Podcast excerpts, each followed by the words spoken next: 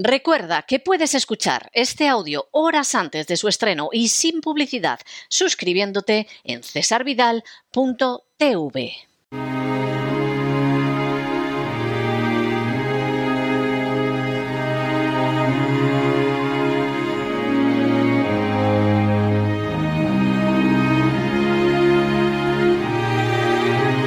La biblioteca con Sagrario Fernández Prieto. The book of love is long and boring. Estamos de regreso y estamos de regreso para tomarnos ese respiro de cultura obligada los jueves en la biblioteca de Doña Sagrario Fernández Prieto, que ya está aquí. Muy buenas noches, Doña Sagrario. ¿Qué nos trae usted hoy? Muy buenas noches, don César. Pues le traigo un libro realmente interesante, curioso y, y que merece la pena leer. Se titula El arte de coleccionar moscas. Caramba. Lo he, lo he escrito Frederick Schober, o Schober, no sé cómo se pronuncia, creo que es Schober. Es eh, nor- noruego. Y eh, es un libro que, que habla pues de, de las moscas, claro. Es, él es entomólogo habla de las, moscas. eh, se preocupa por los sírfidos en concreto. Los sírfidos son las moscas de las flores. Eh, pero en el libro en realidad es solo el punto de, de partida, porque este es un libro en el que se habla, por supuesto, de historia natural, se hacen reflexiones filosóficas, se recorre la historia, se, se habla de anécdotas o historias de, de- la historia antigua, incluso de la, de la Biblia, se habla de, de poesía, se habla de muchísimas cosas y es eh, eh, un libro que tiene, según lo vas leyendo, lees ya en la contraportada, que es un pequeño libro para disfrutar página a página, que es en realidad un compendio de sabiduría lleno de encanto, los insectos resultan casi secundarios, un libro sobre cómo encontrarle sentido a la vida, porque según lo le vas leyendo, te va llevando sin que tú te des cuenta y estés pensando, "Eh, me- me- se está poniendo profundo. No, no tienes la impresión de que en ningún momento se ponga profundo y trate de transmitir eh, cosas especiales, pero te está haciendo meditar sobre muchas cosas, sobre las cosas que importan en la vida, como sobre nos tomamos o qué actitud tenemos frente a, a muchas situaciones. Es decir, que es un libro que hace pensar y hace reír porque tiene un enorme sentido del humor. Este, este sueco, es sueco, no es noruego, es sueco, este sueco. Así que parte de, de, de- las moscas, habla de los sírfidos desde que era pequeño, él no sabe por qué, se ríe de sí mismo continuamente y lo enfoca todo con muchísimo humor. Ah, ¿Por qué a mí me dio con, cinco años? ¿Por qué un verano me dio por coleccionar moscas y por qué me dejó mi madre? Seguramente para que yo la dejara en paz a ella. En fin, cosas con las que te puedes sentir identificada también, ¿no? Esas cosas que te dejan hacer los padres para que pases tranquilo las vacaciones y, y no molestes. Y eh, el libro ha tenido muchísimo éxito, ha gustado muchísimo y fue un bestseller. Se publicó originalmente en 2004 y fue un auténtico bestseller traducido a una decena de idiomas. Porque es de esos libros que da gusto leer porque mezcla muchas cosas y aprendes mucho. Aquí hay biología, hay reflexiones personales. eh, siempre como, como eje estos sírfidos o, o moscas de las flores y un sentido mm, ecológico muy especial, pero se va riendo de mucha gente y vamos descubriendo a, a cantidad de gente, cita a muchos personajes. Por ejemplo, un matrimonio de entomólogos para nosotros eh, desconocidos, que era un matrimonio británico llamado Smith, que en Inglaterra o incluso en el mundo científico en general fueron muy conocidos, y era un matrimonio que se dedicaba a recorrer las costas británicas buscando insectos y se pasaban, o sea, dormían en cualquier sitio, en malas condiciones, y estaban siempre buscando insectos. Y él se pregunta ya desde que era muy jovencito y descubre a este matrimonio y dice, ¿realmente buscaban insectos o es que había algo más? ¿No sería que es que estar allí buscando insectos les hacía felices? Estaban felices solos, eh, durmiendo donde podían, sin tener que aguantar a nadie en las ciudades. Y entonces eh, no es raro que se dedicara a buscar estos, estos insectos. Porque yo, hay- yo, tuve, sí. yo tuve un amigo que este se dedicaba a las libélulas en concreto Mm. y iba solo y era muy feliz. Sí, sí, a veces habla mucho, habla mucho de, de eso y habla de gente que ha, ha buscado otro tipo de insectos y la conclusión es por qué, por qué lo hacían, porque eran muy felices. Hay Sí. un componente fundamental y es que están solos mientras lo hacen. Gente que no tienen que aguantar a compañeros de trabajo, no tienen que aguantar una familia que, que te esté diciendo continuamente qué qué es lo que estás haciendo. Entonces, están solos haciendo lo que les gusta. Y es una gente que disfruta mucho y hay varias ocasiones en las que dice, ¿y por qué, y por qué hacemos esto? Pues porque somos felices haciéndolo. Sí. Porque cada dos por tres la gente que se dedica a esto escucha a alguien cercano o no cercano, alguien que llega nuevo a su vida y le dice, ¿y tú por qué coleccionas insectos? Pero tú, ¿qué haces con las libélulas? Hay casos, cuenta casos curiosísimos. Por ejemplo, él tuvo un amigo un entomólogo también como él, que se dedicaba a contar los aleteos de un diminuto mosquito. Esto bueno, pues eso se hace rápido. No, no, es muy, es muy difícil. Los mosquitos no viven mucho, tiene, no es el mismo mosquito con el que estás contando, tienes que hacer algo muy especial si quieres que tenerlo más tiempo. El caso es que logró un récord, consiguió contar 2.218 aleteos por segundo por segundo de un diminuto mosquito. ¿Y por qué hizo esto? Bueno, esto luego tiene aplicaciones científicas, ¿no? Es decir, pues vaya, ¿qué hizo y para qué sirve? Si sirve para mucho, para logros científicos, que ya sería demasiado detallado explicar aquí. O sea, que tiene sentido, pero él no lo hacía por eso, no lo hacía por la ciencia y si después lo iban a utilizar o no. Tuvo esa curiosidad y mientras hizo esto fue el hombre más feliz del mundo. Y cuando por fin dio con el resultado, se sintió completamente satisfecho. Él dice una frase muy, curiosa, dice que aprender sobre especies es como aprender un, un, idioma, porque las plantas y los animales son en realidad un vocabulario en sí mismo y lo que hace es transmitirte ese vocabulario para ayudar a comprender la naturaleza. Y una vez que el hombre comprende la naturaleza, se da cuenta de que en realidad es lo que tenía que haber hecho desde el principio, porque no somos otra cosa, somos parte de la naturaleza y es lo primero que, lo primero que nos tendrían que enseñar a comprenderla y aprender a vivir de ella y obtener de ella todo lo que podamos que sea positivo y bueno, que es, que es muchísimo.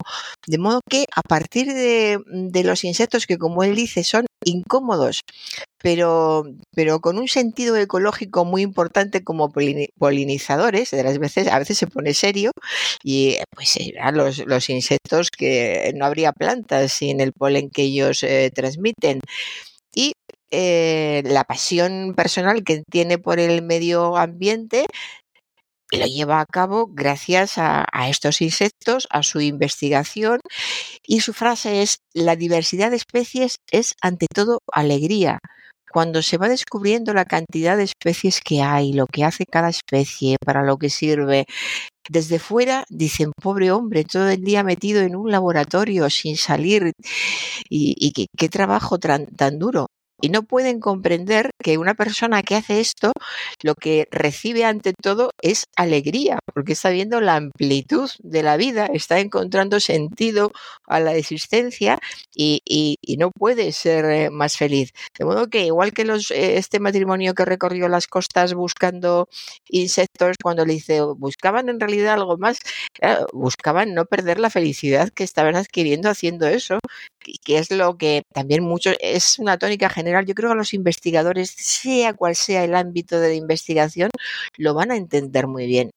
La pasión por, por llegar a un resultado dentro de una investigación, el, el ser feliz cada, cada, día, dejas un laboratorio, un estudio, una biblioteca, te vas a casa porque tienes que irte y descansar y ver a la familia, pero estás deseando volver al día siguiente porque se te han ocurrido mientras tanto otras cosas, otros puntos de vista, has caído en algo que pareció que tenía poco interés, pero resulta que con un poco más de distancia estás viendo que sí hay más posibilidades. O sea que es, es un canto a la investigación también y a la felicidad que produce el conocer y, el tener resultados. Y eh, aparte de esto, pues va, mm, saliendo, por ejemplo, el, eh, eh, qué sé yo, el sentido de, de la vida, el sentido de la felicidad, porque a veces somos felices y a veces no. Cómo el estar investigando algo hace que surjan otras cosas. Por ejemplo, a él cuando estaba con su colección de, moscas, eh, tuvo que hacer eh, una incursión en el mundo del arte. Como él dice, tenía que llevar sus, moscas a, un lugar especial, exponerlas, tenía que exponerlas, cómo llevar a las moscas. Y entonces él diseñó un, un artefacto, digamos, muy especial que eh, podía capturar y atesorar una colección de miles de ejemplares de más de 200 especies diferentes de, moscas, que es la, era lo que él tenía, y que pertenecía solamente al jardín de su casa, solo al jardín de su casa. Además debió, debía de tener bueno, una auténtica barbaridad. Y esta colección, para la que hizo ese invento tan especial, fue expuesta en la Bienal de Venecia de 2009 como una auténtica obra de arte, tanto por la colección en sí como el artefacto, como por el artefacto que había creado para poder albergarla.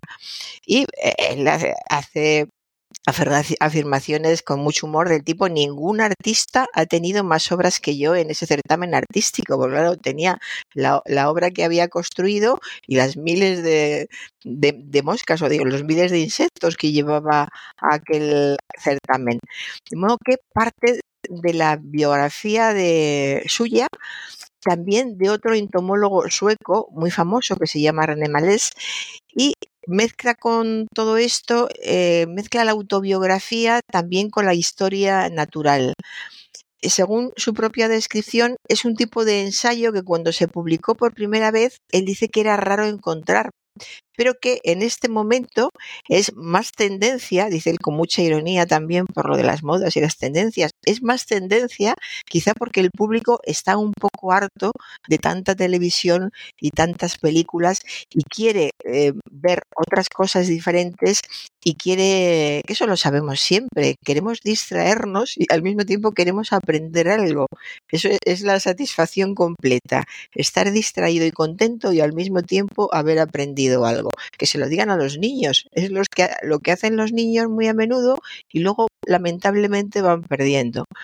Y para que vea, le voy a poner un ejemplo de qué amplitud de miras tiene y cómo en este libro hay absolutamente de todo. Por ejemplo, cuando llega a hablar de unos insectos llamados eristalis, que dice que está formado por, por impostores.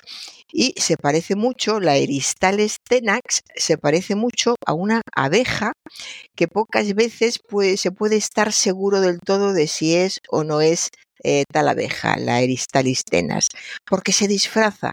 Y su disfraz es tan prodigioso que el engaño en su tiempo apareció hasta en la Biblia. Y el pasaje se encuentra en el decimocuarto capítulo del libro de los jueces, en el que se relata la antigua leyenda de Sansón, que al final cometió el error de enamorarse de Dalila. Aunque lo que nos interesa, dice él, sucedió antes, al principio de la historia, cuando Sansón se dirige a Timná, cerca del golfo de Ácaba, para pedir la mano de otra mujer. Como quizás alguien recuerde, es entonces atacado por un fiero león, pero él lo despedaza con sus propias manos, puesto que se trata de uno de los héroes del Antiguo Testamento, que tenía a Dios de su parte y podía matar a mil filisteos en una mañana sin despeinarse. No es extraño, pues, que el león se extinguiera de Oriente Medio. Lo raro es más bien que el último ejemplar sobreviviera hasta entrado el siglo XX.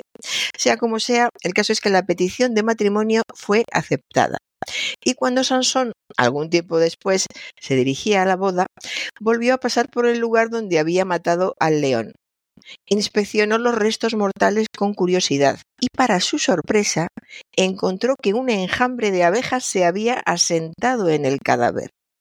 Sin ningún escrúpulo se zampó la miel de aquel panal y luego tuvo la brillante idea de tomar el pelo a los invitados de su boda con una apuesta.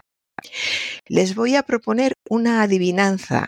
Si me dan la solución correcta dentro de los siete días que dura el banquete, yo les daré 30 prendas de lino y 30 trajes de fiesta.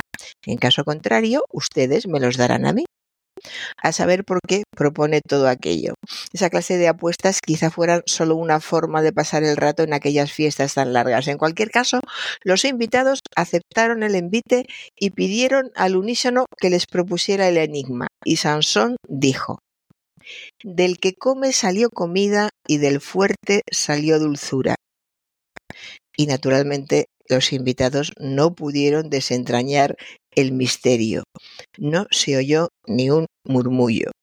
La única manera que tuvieron los invitados de averiguar la respuesta un pelín rebuscada, el león podrido engendra abejas, fue dirigirse a la esposa de Sansón y amenazarla con un incendio y la muerte si no conseguía secretamente que su esposa le diera una pista. Y así sucedió, etcétera, etcétera.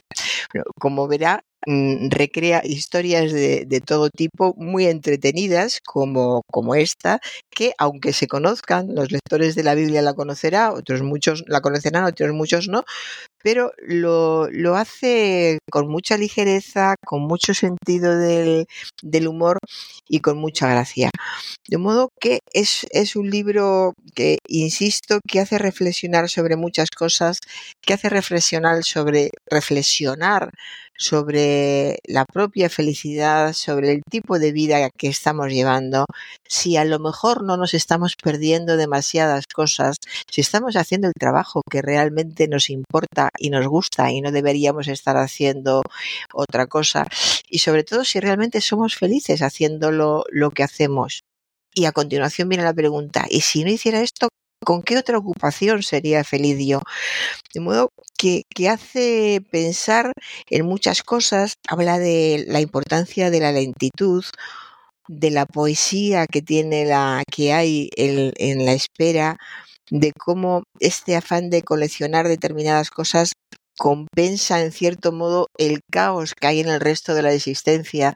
La existencia no está cómodamente arreglada y cada cosa está en su sitio, de modo que las colecciones vienen a suplir todo ese desorden, una colección de cualquier cosa, de abejas o de cualquier cosa, siempre tiene que estar muy ordenada y suple el, el desorden exterior que hay en el, en el resto de la vida.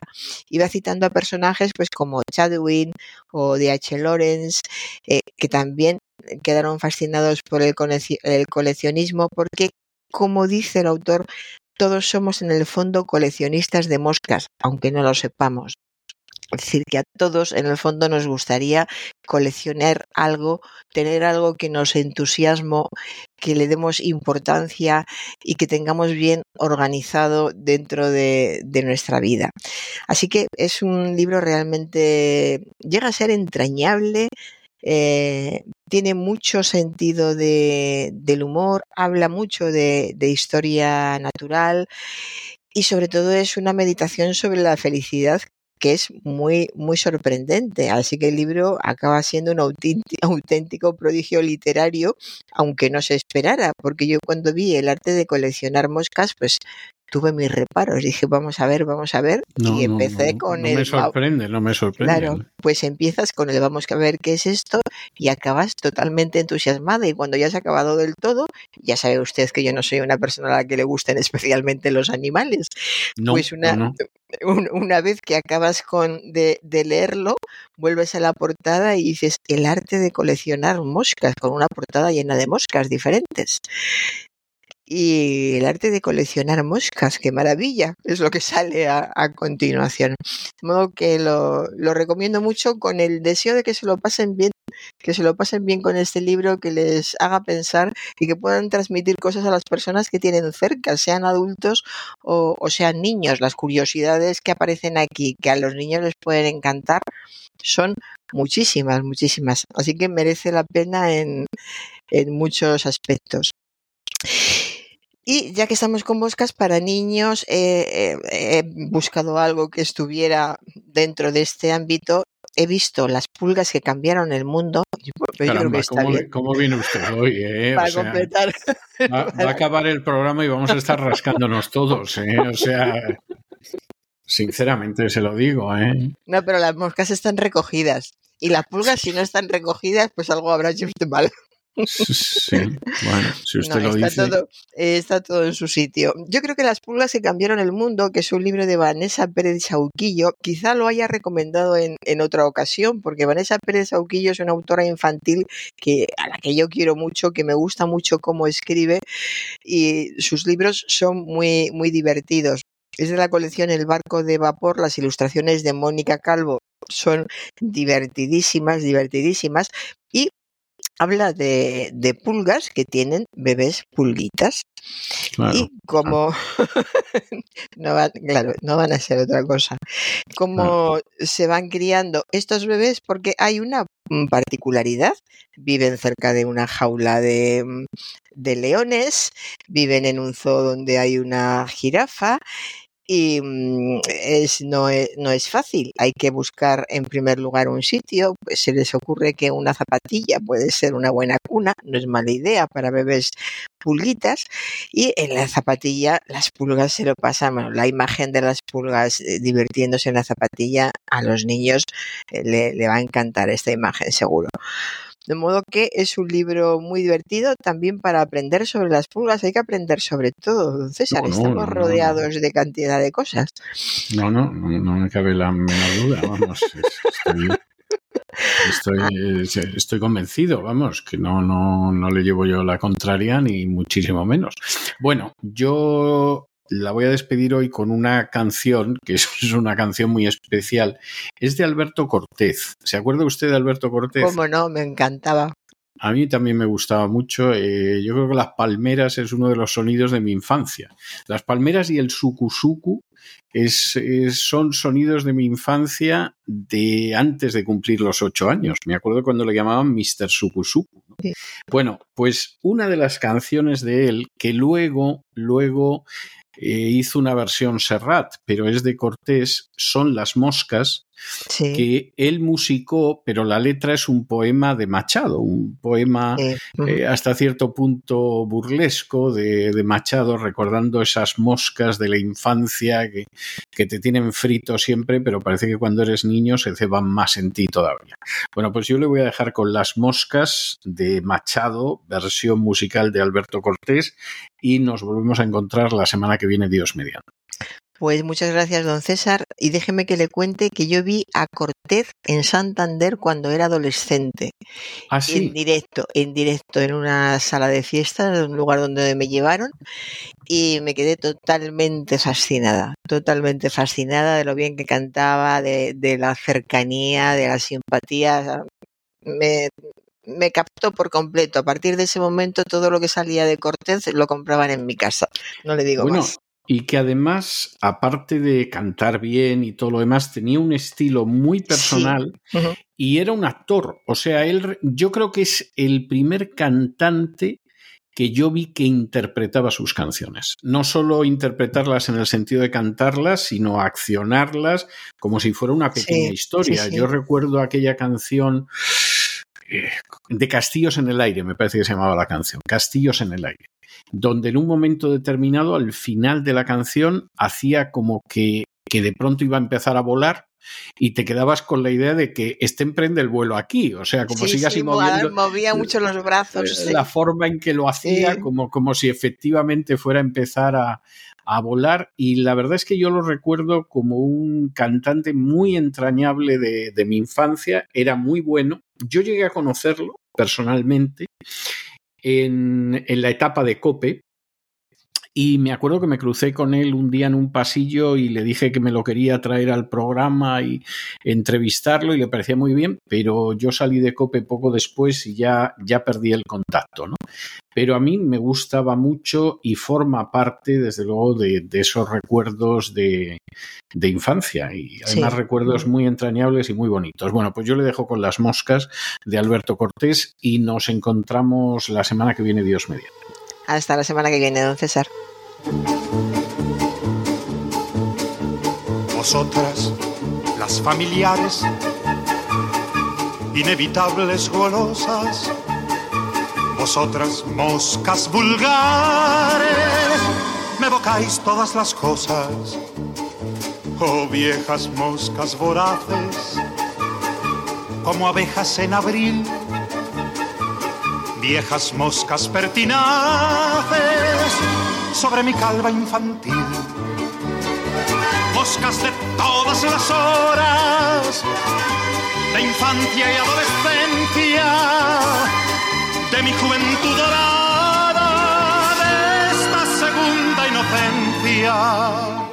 y con estos compases tan emotivos y tan divertidos y desenfadados de las moscas de Machado cantadas por Alberto Cortés, hemos llegado al final de nuestra singladura de hoy del programa La Voz. Esperamos que se lo hayan pasado bien, esperamos que se hayan entretenido y que incluso hayan aprendido una o dos cosillas útiles y por eso precisamente los emplazamos para mañana Dios mediante en este mismo lugar y a la misma hora. Y como siempre, nos despedimos con una despedida sureña. God bless. Que Dios los bendiga. Yo sé, yo sabéis posado sobre el juguete encantado, sobre el libro cerrado, sobre la carta de amor, sobre los párpados ciertos los muertos. El programa La Voz es una producción de Artorias Incorporated y al amparo del derecho a la libertad de expresión no se hace responsable de las opiniones vertidas en el curso del mismo. Ni brilláis cual mariposas, pequeñitas, revoltosas, vosotras, amigas viejas, me evocáis todas las cosas